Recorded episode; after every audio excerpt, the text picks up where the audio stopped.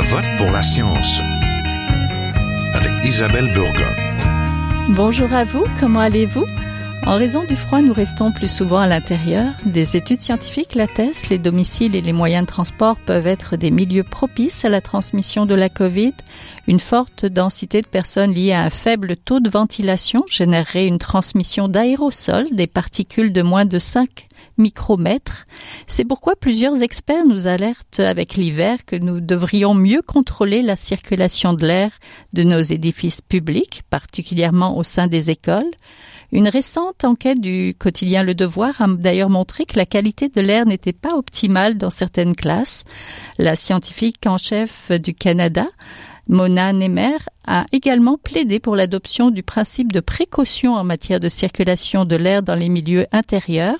Il faudrait donc ventiler plus et plus souvent tous les milieux fermés en commençant par les classes, mais aussi adapter les écoles aux crises sanitaires qui pourront survenir à l'avenir. Comment aménager les écoles en temps de Covid? Nous vous en parlons tout de suite. Restez là.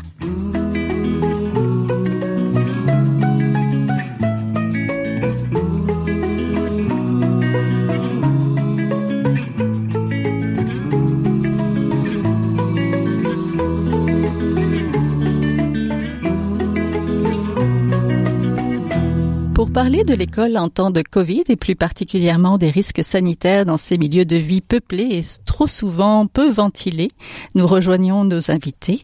Je suis donc en compagnie de Kate Zinzer. Vous êtes épidémiologiste et professeure adjointe à l'école de santé publique de l'Université de Montréal et chercheur au Centre de recherche en santé publique. Vous êtes experte en surveillance des maladies infectieuses et en évaluation des interventions pour les maladies infectieuses émergentes. C'est bien ça? Oui, exactement. Merci. Bonjour. Je suis aussi en compagnie de Wafa Sakar. Vous êtes ingénieure principale et présidente d'une compagnie professionnelle dans le domaine de la qualité de l'air intérieur des milieux résidentiels, commerciaux et institutionnels. Euh, le nom de la compagnie, je pense que c'est SKI AI. C'est ça? Sky. Sky. Sky. oui, vous donnez également une formation à l'ETS Montréal portant sur la COVID-19 et la qualité de l'air dans les bâtiments, comment protéger les occupants. C'est bien ça, ça commence d'ailleurs euh, bientôt. Oui, oui. Oui, hein. Oui, exact, oui. Et nous sommes en compagnie de Michel Camus. Vous, vous êtes épidémiologiste en environnement. Vous êtes actuellement à la retraite et vous avez travaillé pendant 20 ans pour Santé Canada à titre d'épidémiologiste principal sur les effets des aérosols minéraux et chimiques sur la santé, les cancers respiratoires en particulier. Et vous êtes membre du collectif Stop Covid, c'est bien ça? En effet, oui. Bonjour. Donc, l'Institut national de santé publique rappelait récemment dans un avis qu'il semble exister une association entre la ventilation, les mouvements d'air dans les bâtiments et la transmission de certaines maladies infectieuses comme la rougeole, la tuberculose, la varicelle, l'influenza, le SRAS. Santé Canada a ajouté récemment les aérosols à sa liste de voies de transmission de la COVID. Des mécanismes de contrôle de la qualité de l'air intérieur seraient en place dans la presque totalité des établissements scolaires au Québec, communiqué récemment le ministère de l'Éducation. Ça vous rassure, Monsieur Camus? Non. Expliquez-nous pourquoi. Non, pas. Euh, bien, parce que tout simplement, ce qu'ils disent d'abord, le rapport, c'est que c'est des écoles qui ont rapporté au ministère qu'elles avaient mis en place des bonnes pratiques pour la, pour la climatisation. Alors, il y a 96% des écoles qui ont répondu qu'elles avaient mis des bonnes, qu'elles avaient mis en place des bonnes pratiques. Ça ne nous dit pas du tout quels sont les niveaux de qualité de l'air dans les classes. Ça nous dit que, ça nous dit que, par exemple, elles ont des procédures pour ouvrir les fenêtres de temps en temps euh, et euh, pour, améliorer leur système de climatisation ou de ventilation s'il y en a. Mais ça ne nous dit pas quelle est la qualité de l'air dans les classes, pas le moins du monde. Il n'y a pas une seule mesure dans ce rapport-là. Oui, professeur Zinzer, qu'est-ce que la COVID a changé dans les préoccupations de santé publique des écoles? Ah, Mais je pense que on a réalisé euh, dans les écoles l'interaction est assez facilement euh, avec les nouvelles maladies. Um, donc c'était, on n'est pas, you know, chaque année on voit qu'il y a des maladies transmissibles dans les écoles. Mais la propagation euh, de le coronavirus, euh, on était on était vraiment pas prêt pour ça pour les écoles euh, quand les écoles étaient ouvertes en septembre. Pour la plupart des écoles au Québec, mais vers Montréal, la grande région de Montréal. donc, je pense qu'on a réalisé la facilité qu'une introduction d'une maladie dans le milieu de l'école, une nouvelle maladie. Donc, il y a, c'est comme une fenêtre, on voit qu'est-ce qui se passe dans les communautés, dans les écoles. Et aussi, on n'a vraiment pas de bonne infrastructure dans les écoles pour le côté sanitaire. Non, parce que les écoles sont des, souvent des vieux bâtiments qui ont été un petit peu aménagés, mais pas suffisamment. Il va y avoir tout de même de nouveaux tests dans les écoles pour garantir que le niveau de dioxyde de carbone dans l'air des classes reste conforme aux normes actuelles en vigueur. On parle là des classes munies de ventilation mécanique, pas celles avec des fenêtres, mais la majorité des écoles québécoises ne possèdent pas de ventilation mécanique. Alors comment faire? Peut-être Monsieur Camus? Mais euh, en Allemagne, par exemple, euh, c'est prescrit que les écoles doivent ouvrir les fenêtres 5 minutes à tous les 20 minutes et euh, à l'hiver 3 minutes par 20 minutes. Nous, on a un hiver plus rigoureux. il fait beaucoup plus froid certains jours. Alors, c'est pas toujours facile d'appliquer cela. Mais avec des détecteurs de CO2 dans les classes, on peut on pourrait dire, ben, lorsqu'on dépasse un certain niveau, euh, on, ouvre les fenêtres, mais c'est mieux d'éviter de, monter à un certain niveau, parce que c'est difficile ensuite de baisser le, niveau. Mais nous, on l'a vu dans notre euh, étude clandestine, je peux dire, que lorsqu'on ouvrait les fenêtres, le niveau de CO2 pouvait baisser euh, assez rapidement. Mais c'est pas toujours possible. Oui, le niveau de CO2 recommandé, normalement, est de combien? Doit être de combien? Mais je pense que la norme pour les bâtiments euh, scolaires, hein, euh, je me souviens pas du chiffre exact, mais euh, c'est 700 ppm au-dessus du niveau de bruit, c'est-à-dire du niveau extérieur. Mm-hmm. ce, ce, 700 ppm-là de CO2, c'est du CO2 qui a été généré par les gens qui sont dans un local. Donc, c'est pour ça qu'il faut que ça soit au-dessus d'un certain niveau. Donc, euh, et le, et, le, et le bruit de fond, c'est autour de 450 à peu près, euh, 410 selon les régions, peut-être même jusqu'à 500 dans certains coins de Montréal. Alors, euh, oui. Oui, donc au, de ça, des études ont montré que l'augmentation de la ventilation, notamment au moyen de systèmes de ventilation mécanique, peut réduire l'incidence de maladies respiratoires. Une bonne ventilation des endroits densément peuplés serait à encourager donc pour lutter contre la transmission de l'actuel coronavirus. C'est c'est pas moi qui le dis, c'est l'agence de santé publique du Canada qui le dit. Madame Sakar, comment on fait pour améliorer cette euh, transmission, euh, en fait, pour lutter contre la transmission, améliorer cette ventilation là Ça, c'est vraiment, c'est, euh, euh, il faut augmenter le taux, le taux d'air frais.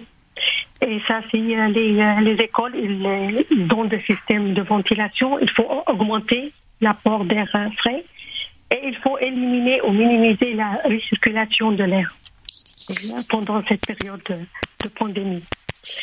Pour les écoles euh, qui n'ont pas de système de ventilation, la plupart des écoles, euh, ça c'est l'ouverture des fenêtres. Mais comme ça, c'est euh, dans le temps qu'il fait froid, c'est vraiment impossible de maintenir une température confortable dans la salle de classe. Les fenêtres sont ouvertes. il y a d'autres stratégies proposées maintenant par plusieurs institutions. Harvard, ils ont publié un guide elles ont mentionné qu'on peut améliorer euh, par l'utilisation des euh, purificateurs d'air portatifs.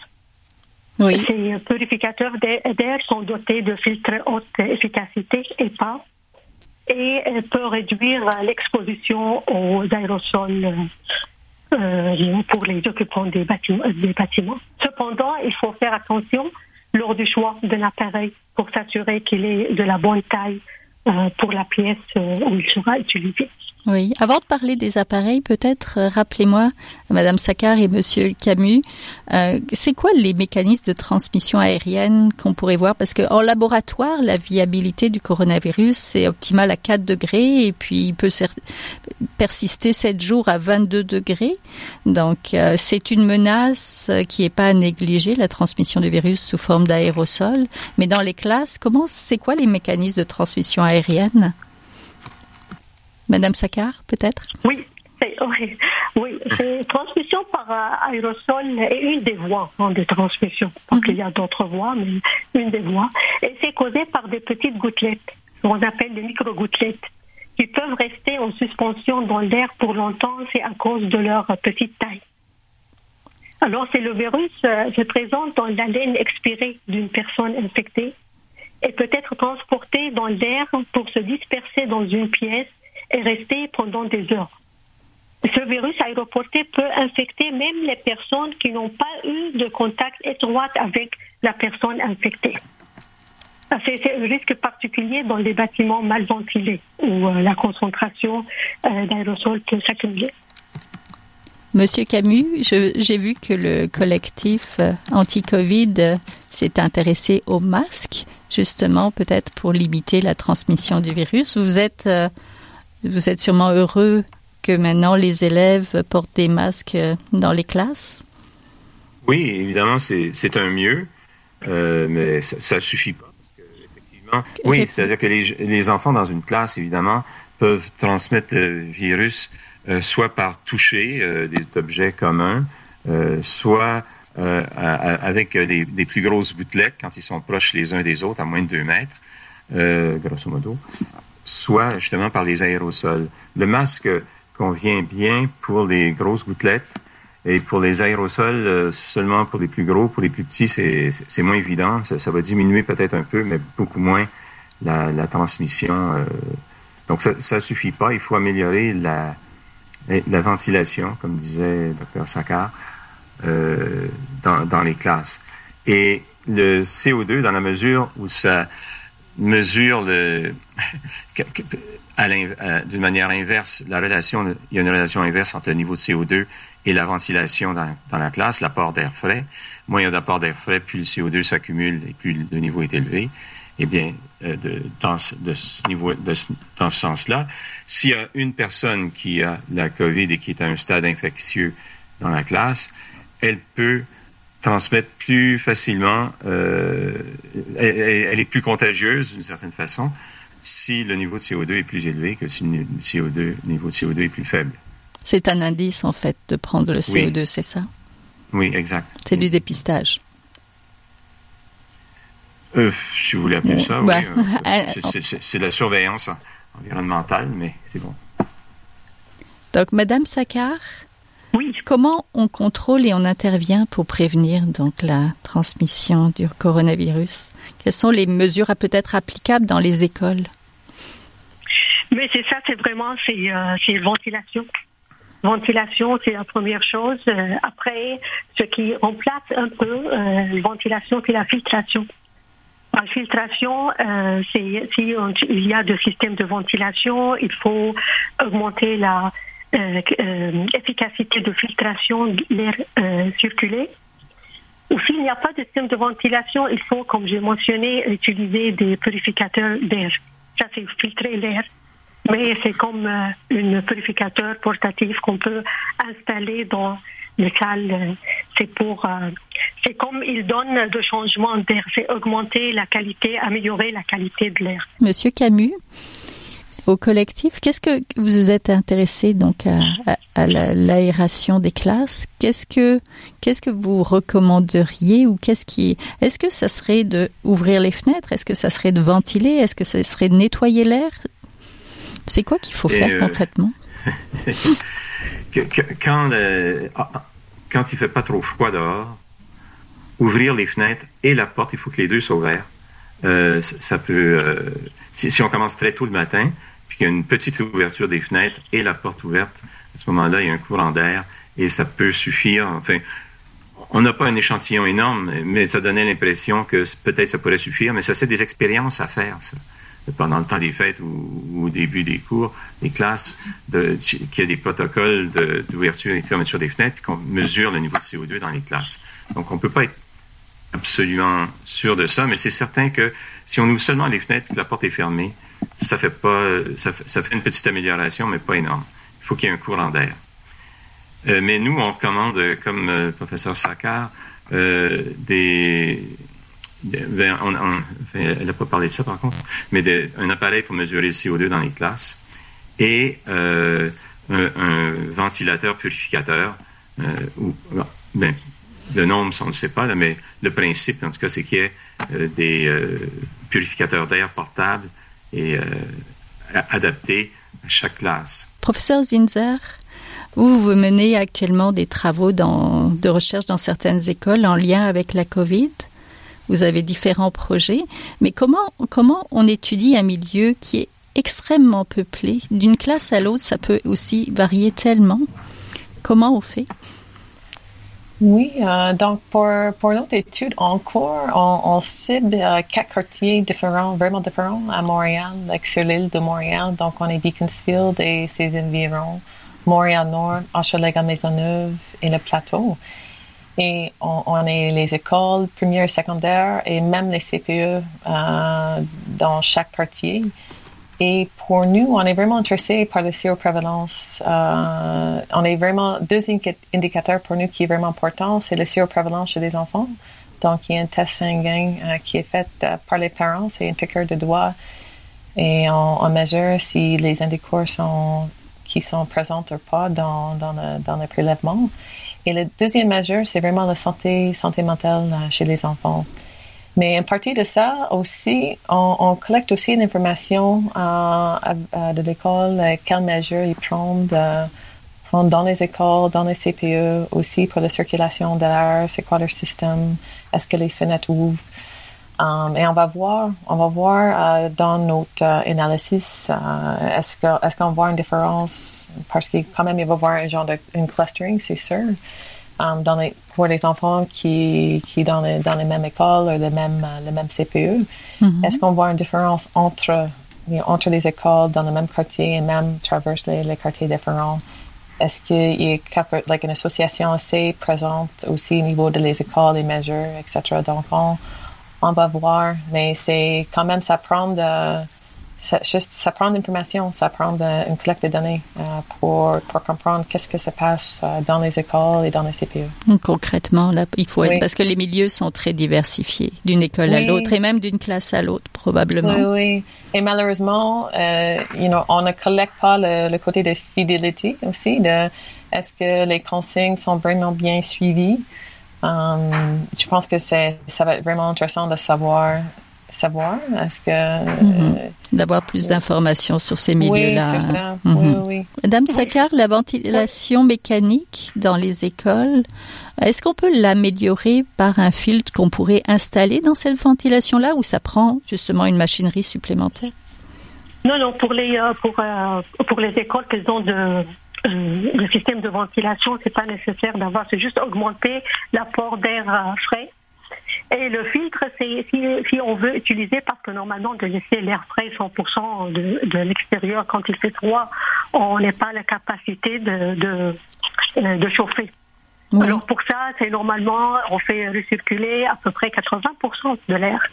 Mais c'est ça ici, c'est le problème. Si on veut recirculer, il faut euh, mettre un filtre de haute efficacité ou au moins c'est il y a efficace. Il dit pour n'a pas entrer dans les chiffres, c'est 13.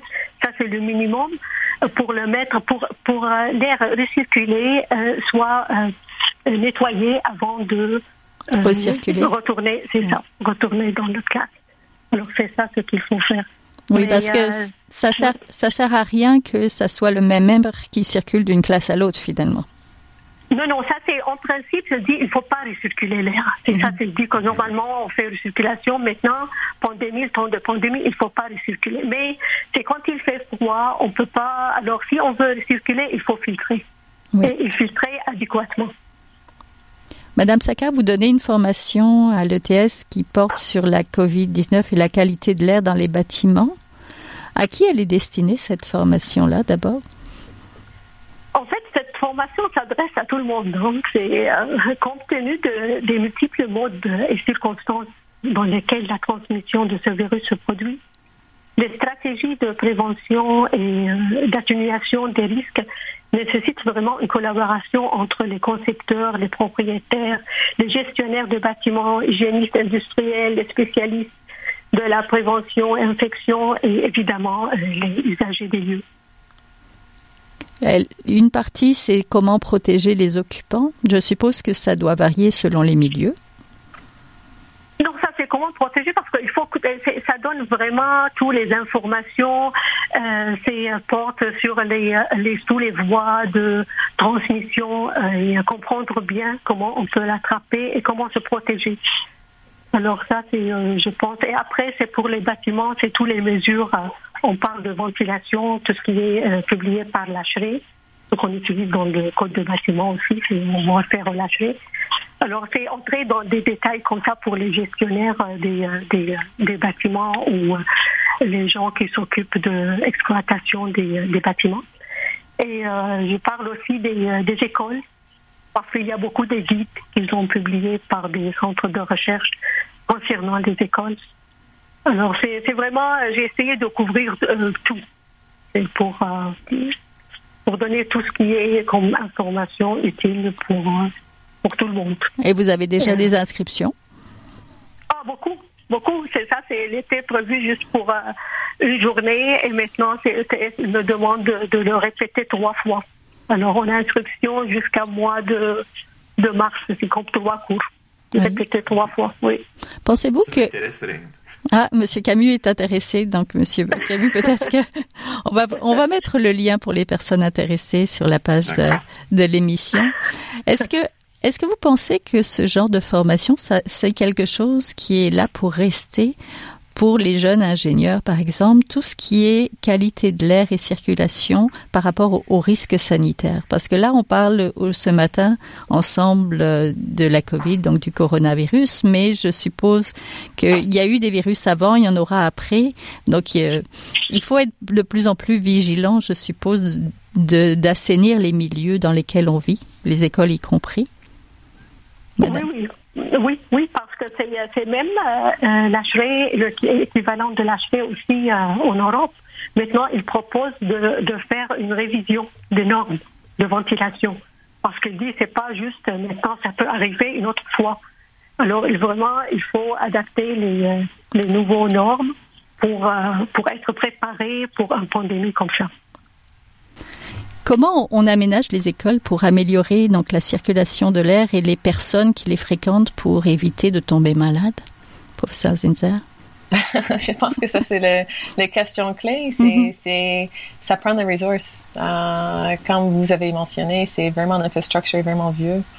Euh, donc, euh, je pense qu'il y a, il y a beaucoup d'investissements, ce qui est vraiment nécessaire pour assurer, pour, comme mes collègues ont dit, pour les qualités d'air est vraiment vraiment important.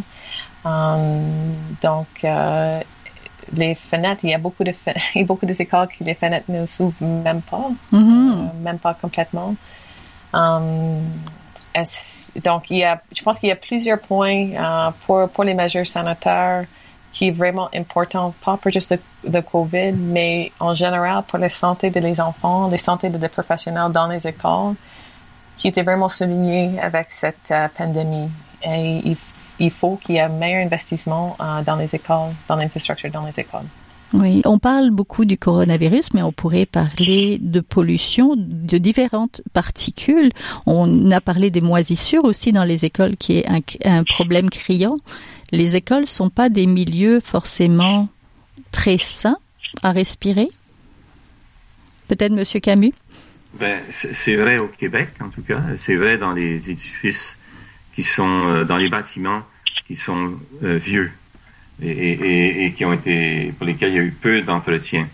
Mais donc il faut y aller là dans le cas par cas parce qu'il y a beaucoup d'écoles où euh, l'air quand même est, est correct et tout ça. Mais je pense je crois avoir compris que la plupart des bâtiments, bien qu'il y en ait ailleurs, qui, qui en mauvais état, sont concentrés à Montréal et souvent dans des quartiers défavorisés. Évidemment. Donc, oui. Donc, euh, euh, c'est, il faut cibler davantage ces, endroits-là pour commencer, je crois. Oui, Madame Saccard, juste pour, juste pour terminer, on a parlé des écoles, mais les auditeurs qui nous écoutent peut-être aimeraient savoir c'est, c'est quoi la première chose pour eux euh, qu'ils pourraient faire dans leur dans leur milieu de travail ou dans leur milieu de vie? Qu'est-ce que vous recommanderiez là pour quelque chose pour quelqu'un qui nous écoute? Oui. pour le Covid. Oui, mais ça, c'est vraiment c'est de, de, de, faire attention aux ventilations et de porter les masques. parce que maintenant c'est pour les tout pour tous les voies de transmission le masque aide. Alors il faut porter les masques et vraiment occuper de ventilation parce que c'est surtout si, si, on reste dans une place fermée et de limiter de limiter le temps qu'on passe ensemble. Je dis parce que il y a des études qui montrent que si on reste 15 minutes, il y a combien de la chance pour être infecté et si on reste une demi-heure, alors de limiter le, temps de, de, rester dans une place où il y a beaucoup de monde. Oui, de passer moins de temps ensemble, donc euh, même. Alors, oui que ça soit à la maison, euh, à la maison avec du monde ou à, l'école finalement. Oui, oui, il y a, c'est juste, il y a beaucoup de personnes euh, dans une place qui est fermée, pas ventilée. C'est vraiment ça, c'est le, le, recette pour avoir le, pour attraper le Covid. C'est pour ça, oui, pour ça, c'est une ventilation et, porte de masque. Oui, et même pendant les pendant les fêtes justement, euh, s'assurer d'ouvrir des fenêtres à l'avant et à l'arrière s'il y en a, faire qu'il y a une, certaine circulation d'air pendant les réunions de famille. Oui, même s'il fait froid dehors. Donc, merci beaucoup. Donc, on était en compagnie de Michel Camus, vous venez de l'entendre, qui est épidémiologiste en environnement, qui travaillait à Santé Canada, aujourd'hui à la retraite et membre du collectif Stop Covid de Wafa Sakar, ingénieur principal et présidente de Sekiai, la compagnie professionnelle qu'elle a fondée dans le domaine de la qualité de l'air intérieur des milieux résidentiels, commerciaux et institutionnels, et de Kate Zinzer, qui est épidémiologiste et professeur adjointe à l'école de santé publique de l'Université de Montréal. Merci à tous les trois. Merci. Bonjour. Merci beaucoup. Voilà, c'est tout pour cette semaine. À la régie Daniel Fortin, à la recherche et la réalisation et au micro Isabelle Burguin. Je vote pour la science c'est une production de l'agence Science Presse avec Radio VN. Écoutez-nous. Nous avons des rediffusions cette semaine et les autres semaines. Vous pouvez aussi le faire en podcast sur le site de l'agence Science Presse à www.sciencepresse.qc.ca.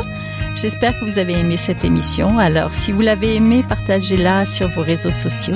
En attendant, bonne semaine. Portez-vous bien. Jin Jiahua est un chercheur typique de ceux pour qui les progrès de la bioinformatique ont préséance sur le sens biologique et pour qui la grosse science constitue la seule logique. On y parle de génome, de transcriptome et de spliceosome, de traductome, de protéome et de foldéome, de kinome, de protéasome, mais pas du glaucome de Guillaume, de signalosome vers les lysosomes, ah, puis E.T. phone Des milliers de candidats qui montent et qui descendent